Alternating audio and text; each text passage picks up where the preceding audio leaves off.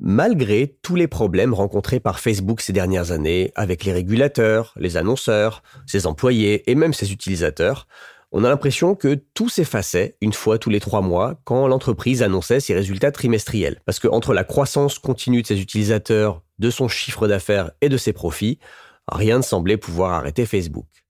Jusqu'au 2 février 2022. The number one deal is Facebook ads. They are underpriced. Senator, we run ads.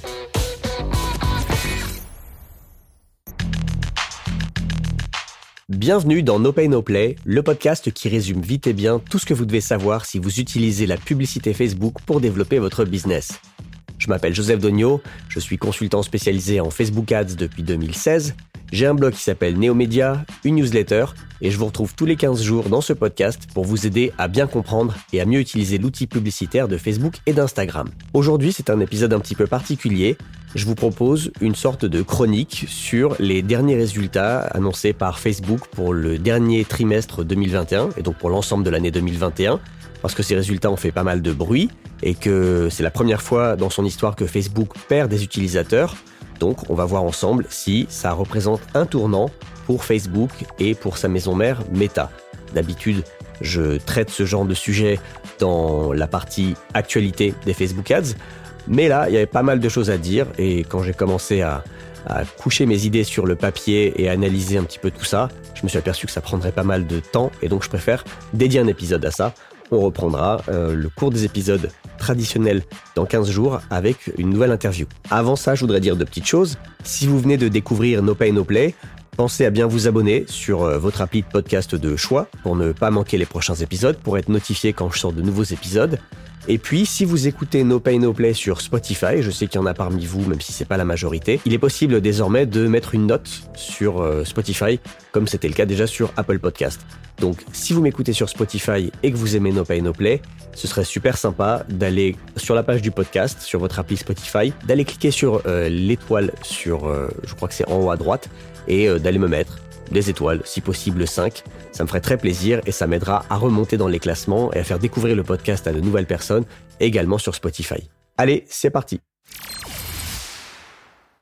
Malgré tous les problèmes rencontrés par Facebook ces dernières années, avec les régulateurs, les annonceurs, ses employés et même ses utilisateurs, on a l'impression que tout s'effaçait une fois tous les trois mois quand l'entreprise annonçait ses résultats trimestriels. Parce que entre la croissance continue de ses utilisateurs, de son chiffre d'affaires et de ses profits, rien ne semblait pouvoir arrêter Facebook.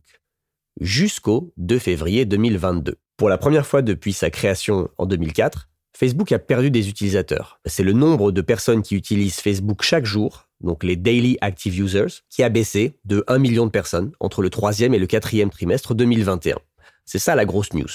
Alors il faut savoir que ce nombre de Daily Active Users stagne depuis deux ans en Amérique du Nord et depuis un an en Europe. Mais c'est la première fois que les autres marchés, l'Asie, l'Afrique, l'Amérique latine, ne compensent pas ces marchés occidentaux arrivés à maturité. Alors je dis ça, il faut quand même relativiser cette baisse et ne pas l'exagérer. J'avoue que ça me fait rigoler quand euh, je vois des médias comme le blog du modérateur qui parlent, je cite, d'une baisse importante de ses utilisateurs actifs quotidiens. Fin de citation. La baisse, 1 million de personnes, ça représente 0,5% des 1,9 milliard d'utilisateurs de Facebook. Donc on se calme. Et puis, euh, on n'oublie pas que le nombre d'utilisateurs actifs mensuels, lui, a augmenté, pas beaucoup, mais de 2 millions de personnes à 2,9 milliards d'utilisateurs. Donc c'est un petit peu ça la grosse news qui a pris toute la place dans les différents médias que j'ai pu consulter euh, lors de l'annonce des résultats. En général, on se concentre plutôt sur le chiffre d'affaires, les bénéfices, enfin les résultats financiers. Donc regardons ces résultats financiers. Et d'ailleurs, c'était la première fois que l'entreprise annonçait ses résultats financiers depuis le changement de nom de Facebook à Meta, fin 2021. Et c'est aussi la première fois que Meta communique sur ses ventes de hardware. Donc maintenant, il distingue les revenus publicitaires des revenus du hardware. Alors le chiffre d'affaires au quatrième trimestre 2020 s'élève à 33,7 milliards de dollars, ce qui représente 20% de plus qu'au quatrième trimestre 2020. Si on regarde l'ensemble de l'année 2021, le chiffre d'affaires s'élève à 118 milliards de dollars, c'est-à-dire 37% de plus qu'en 2020, c'est pas rien. Et c'est la première fois que euh, Meta dépasse les 100 milliards de dollars de chiffre d'affaires. L'année dernière, c'était, enfin l'année précédente, en 2020, c'était 85 milliards de dollars. Donc il passe quand même de 85 à 118 milliards, c'est-à-dire 33 milliards de dollars de chiffre d'affaires en plus. Le bénéfice, lui, s'élève à 39 milliards de dollars, soit 35% de plus qu'en 2020. 39 milliards de dollars de bénéfices, c'est beaucoup, soit une marge de 37%, ce qui est énorme. Donc maintenant, on sait que 97% de ce chiffre d'affaires provient de la publicité et que les ventes de hardware, même si elles restent très marginales, ont doublé en passant de 1 milliard à 2,3 milliards de dollars. Malgré ces très bons résultats financiers, Wall Street s'est focalisé sur la baisse des utilisateurs, comme les médias, et la réaction était violente. L'action Meta a chuté de 26% jeudi dernier, soit une baisse de capitalisation de 250 milliards de dollars, ce qui est plus que la capitalisation boursière totale d'entreprises comme McDonald's ou Netflix. C'est pour vous dire. C'est la plus grosse baisse de capitalisation boursière d'une entreprise en un jour jamais enregistrée aux États-Unis, sachant que Facebook détenait déjà ce record avec une baisse de plus de 100 milliards de dollars en un jour en 2018. Dans la foulée, les actions de Snap et Pinterest ont aussi chuté de 24% et 11% respectivement. Alors les raisons qui expliquent euh, d'une part la baisse d'utilisateurs et ses résultats financiers. Il y en a plusieurs. La première, c'est la concurrence de TikTok, Snap et YouTube chez les jeunes. Et oui, les utilisateurs les plus jeunes se tournent vers des plateformes comme TikTok et YouTube, alors que Zuckerberg a annoncé en 2021 qu'attirer les personnes de 18 à 29 ans était l'objectif le plus important, la North Star, comme on dit, de son entreprise. Pour lui, clairement, le danger vient principalement de TikTok, qui a été, rappelons-le, le site web le plus visité au monde en 2021, devant Facebook et Google. Deuxième raison, c'est évidemment l'impact d'iOS 14. La mise en place de l'ATT, l'App Tracking Transparency par Apple, aurait coûté 10 milliards de dollars de chiffre d'affaires à Meta au troisième et au quatrième trimestre 2021. C'est pas rien. Troisième raison, la monétisation assez faible des Reels. Alors, d'abord la bonne nouvelle, Zuckerberg a expliqué que les utilisateurs passent de plus en plus de temps sur les Reels, en gros le clone de TikTok. Et c'est même, dit-il, la fonctionnalité qui croît le plus parmi toute la famille d'applications de Meta actuellement. Ok, super. La mauvaise nouvelle, bah, ces Reels génèrent moins de revenus publicitaires que d'autres emplacements comme les fils d'actualité ou les stories. Zuckerberg a demandé aux investisseurs d'être patients parce qu'il est convaincu que pousser les Reels, c'est une bonne chose à long terme, mais les investisseurs en général regardent le court terme. Et à court terme, pousser des utilisateurs vers les Reels, ça veut dire moins de revenus publicitaires avec ces utilisateurs à court terme. Enfin, quatrième raison qui explique ces résultats et la réaction de Wall Street, c'est que la division hardware orientée réalité virtuelle, qui s'appelle Reality Labs, a généré un chiffre d'affaires de quasiment un milliard de dollars euh, au quatrième trimestre 2021, mais une perte de 3,3 milliards de dollars.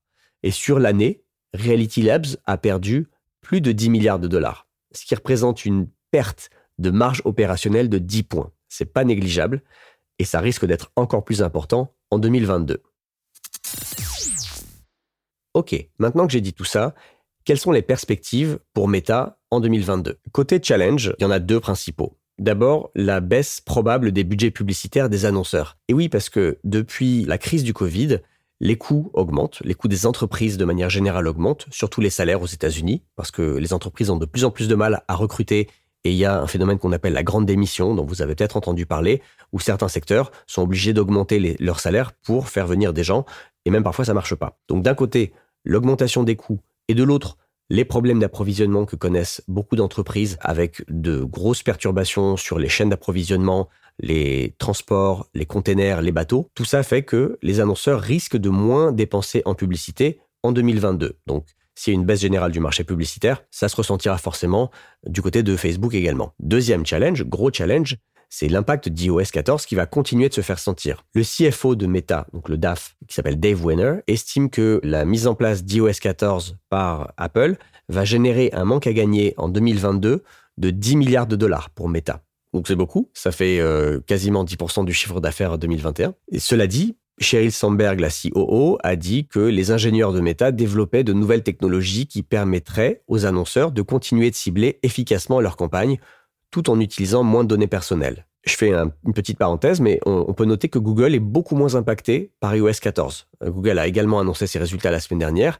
Là, pour le coup, ils ont battu tous les records et il n'y a pas vraiment d'inquiétude qui plane sur Google. Parce que, pour le coup, les annonceurs peuvent continuer de cibler des mots-clés sans dépendre des limites imposées par Apple. Et puis Google possède Android, ce qui le met à l'abri sur la grande majorité du marché publicitaire sur mobile. Ça, c'est les deux gros challenges pour 2022. Dans les perspectives 2022, il y a également les investissements dans la vente en ligne.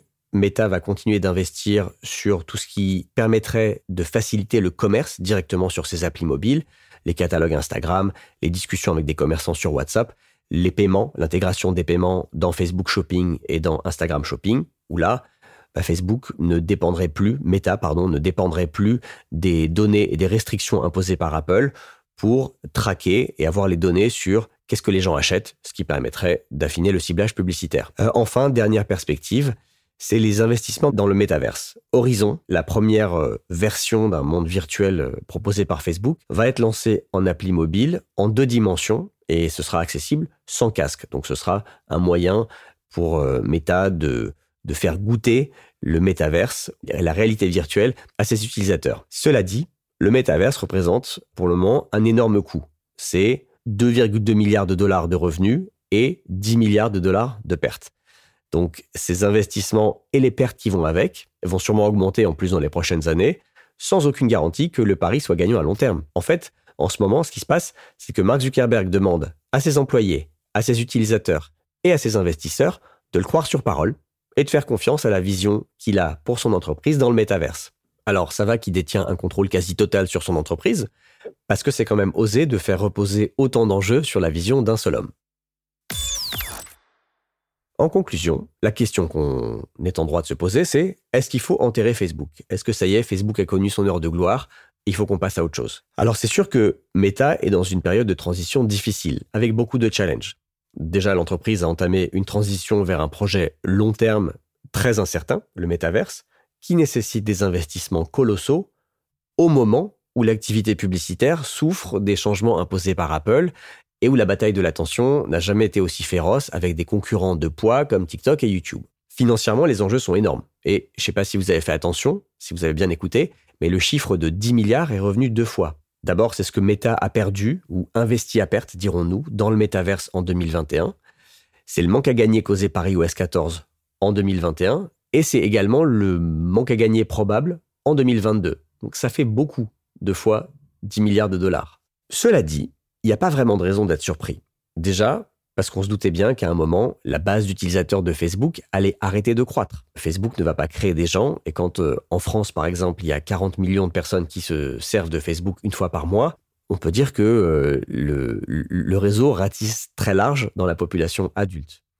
Et puis, si vous suivez comme moi les aventures de Facebook, ou si vous écoutez régulièrement ce podcast, vous étiez au courant des challenges et des difficultés qu'une bonne partie de la presse a l'air de découvrir aujourd'hui. Zuckerberg avait annoncé mettre l'accent sur les Reels et investir 10 milliards de dollars dans le métaverse en novembre dernier. Et Facebook a alerté les investisseurs de l'impact d'iOS 14 sur son chiffre d'affaires à chaque trimestre en 2021. Et j'en ai parlé dans ce podcast, à chaque annonce trimestrielle des résultats. Donc, ce n'est pas vraiment une surprise tout ça. Et puis, même si le business publicitaire sur les applis traditionnelles de Meta ralentit dans les années à venir, on peut s'attendre à ce que ce business continue de générer d'énormes bénéfices et d'énormes profits et permettre de financer les projets de l'entreprise à plus long terme. Enfin, et je terminerai là-dessus, c'est pas la première fois que Facebook connaît des difficultés, loin de là. D'abord, Facebook a dû gérer le passage du desktop au mobile en 2012, pile au moment où l'entreprise était introduite en bourse. Et cette introduction, cette IPO, avait été un fiasco. Je crois que la valeur de l'action avait perdu 50% dans les semaines après l'introduction, avant de remonter et de largement dépasser cette valeur d'introduction. Et aussi, il ne faut pas oublier que le challenge que Meta rencontre aujourd'hui avec les Reels est exactement le même que le challenge qu'elle a rencontré quand Instagram a lancé les Stories. Un produit nouveau, clone d'un concurrent agressif et qui est plus difficile à monétiser que ses produits existants. Or, aujourd'hui, Meta monétise très bien les Stories. Il fallait juste un petit peu de temps. Voilà, c'est tout pour aujourd'hui. C'est un épisode un petit peu plus court que ce que je vous propose d'habitude, mais là il y avait une grosse news, donc j'avais envie de prendre le temps d'en parler, sans rajouter une interview derrière ou un autre sujet qui aurait rendu cet épisode très très long. Donc voilà, on en reste là pour aujourd'hui. Si ça vous a plu, n'hésitez pas à m'envoyer des messages sur LinkedIn, sur, Facebook, sur Twitter. Vous avez tous les liens pour me contacter dans la description de l'épisode. Je vous dis à très vite dans No Pay Play. The number one deal is Facebook ads. They are underpriced. Senator, we run ads.